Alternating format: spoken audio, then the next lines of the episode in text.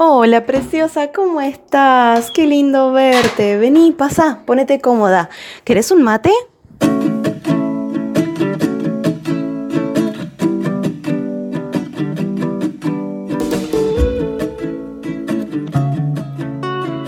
Como seguramente sabes, preciosa, soy mamá. Tengo un pequeño en este momento, en 2021. Tengo un pequeño de tres años, casi cuatro. Digo, en este momento 2021 porque planeo tener más hijos. Entonces, en el momento en el que estoy grabando este podcast, eh, en este momento está solamente Enzo.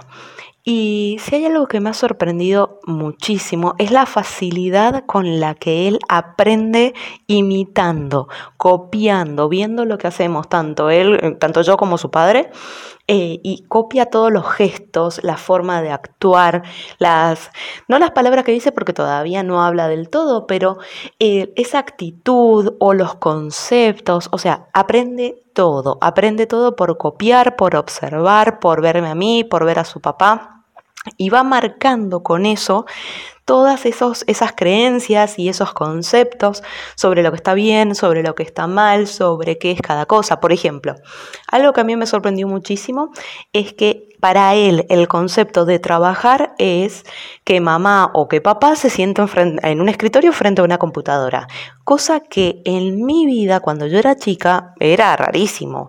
Salir a trabajar era literalmente salir de casa para trabajar, ni siquiera estar en casa. Es, era salir de casa, tener que tomar un transporte, ir a un lugar, era en una empresa o en donde fuese. En mi caso, con, con mis padres, con el caso de mi papá, tenía que viajar, los primeros años de mi vida tenía que viajar a otra ciudad a trabajar. Y la que se quedaba en casa era la ama de casa, era la que se encargaba del cuidado de la casa y no precisamente trabajaba. Y así es como yo me crié, cosa que es totalmente distinta a la que está viviendo hoy por hoy mi hijo. Inclusive a veces dice, eh, nos, nos, eh, nos da órdenes, porque también le encanta dar órdenes. Entonces nos dice, mamá, no sé, supongamos, mamá a lavar los platos y papá a trabajar. O mamá a trabajar y papá a eh, ver una película o a jugar con él. Y cuando indica trabajar es al escritorio. Entonces, Así como esto, que es un ejemplo muy sencillo, pero bastante gráfico, de cómo él va interpretando todas estas cosas, algo que en su momento pensé y que pienso a diario también, es qué ejemplo le estamos dando como madre, como padre a nuestros hijos. ¿Qué ejemplo de felicidad? ¿Qué es ser feliz para nuestros hijos? ¿Qué es ser eh, una persona alegre? ¿Qué es eh, dar amor? ¿Qué es el odio? ¿Qué es eh, estar enojado? Todos estos estos sentimientos, todos estos conceptos tan intangibles, pero que se ven demostrados, materializados con distintas acciones.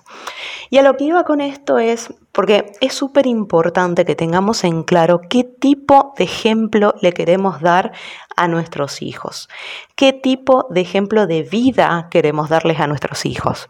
Por ejemplo, muchos dirían que una mamá presente y un papá presente es la mejor forma para que un hijo eh, se críe de forma sana, de forma feliz, con mucho amor.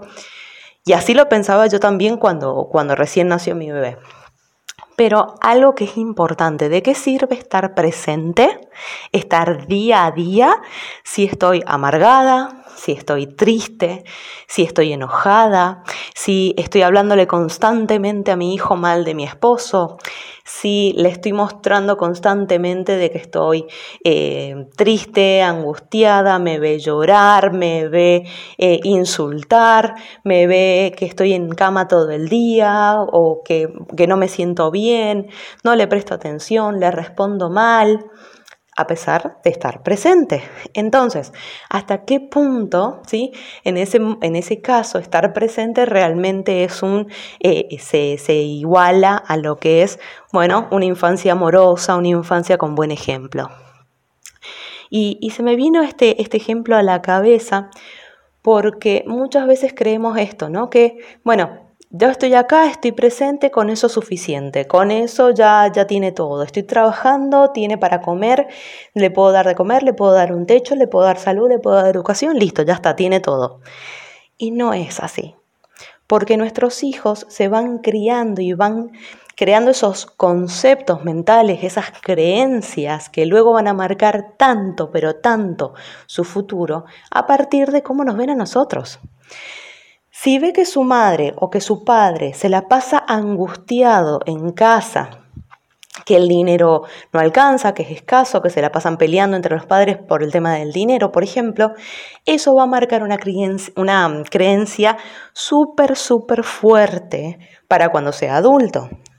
Si, por ejemplo, entre los padres no ve demostración de amor entre ellos, cuando va creciendo, va creándose un concepto acerca del amor y de las relaciones eh, con la pareja que va a marcar también su futuro.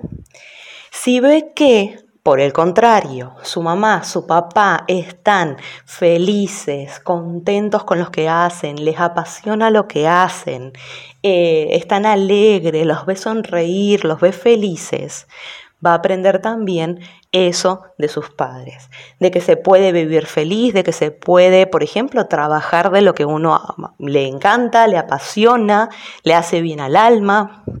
Si ve a sus padres juntos, que se agarran de la mano, que se demuestran amor, también eso va a formar parte de su creencia y de sus bases, de sus cimientos. Entonces, esto es algo que quería compartir contigo, es más una reflexión personal que de emprendimiento, pero tiene un aspecto respecto al emprendimiento, porque es súper importante que le dejemos a nuestros hijos ese ejemplo que queremos que conserven, que queremos que sirva de guía para su futuro. Si nosotros queremos que nuestros hijos sean felices, sean personas que brinden amor, brinden, que sean agradecidos, que sean amables, que se traten bien a sí mismos, que se amen a sí mismos, súper importante la autoestima, ese ejemplo se lo tenemos que dar con nuestro día a día, con la forma en cómo actuamos, con la forma en la que hablamos, con las cosas que decimos, con, la, con el trabajo que tenemos, con las palabras que utilizamos, con nuestro día a día.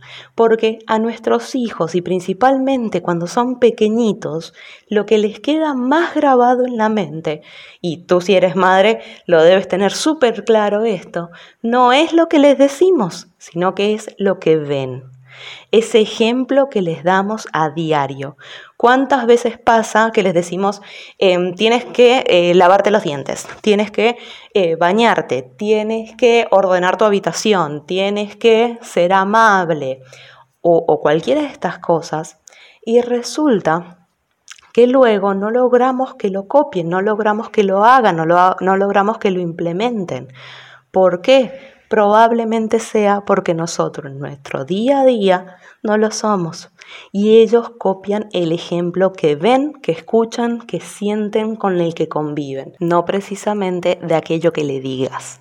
Entonces, este es el concepto o la reflexión que quería dejarte el día de hoy en este podcast para ayudarte y que, y que puedas tener un poco más de claridad o principalmente recordar cuando quieras que tus hijos tengan un concepto, un ejemplo, una idea, aprendan algo, tiene que partir de ti, de tus acciones, de tus demostraciones a diario. Ese va a ser el mejor ejemplo que tú vas a poder darles y vas a poder hacer que sus creencias, que sus conceptos básicos, que su futuro sea mucho, mucho mejor. Gracias a ese maravilloso ejemplo de mamá, de eh, trabajadora, de amor, de pareja, de confianza, de autoestima que tú les has dejado con tu ejemplo. Preciosa, me encantó pasar estos minutos contigo y espero poder verte pronto, ¿sí? Cuídate mucho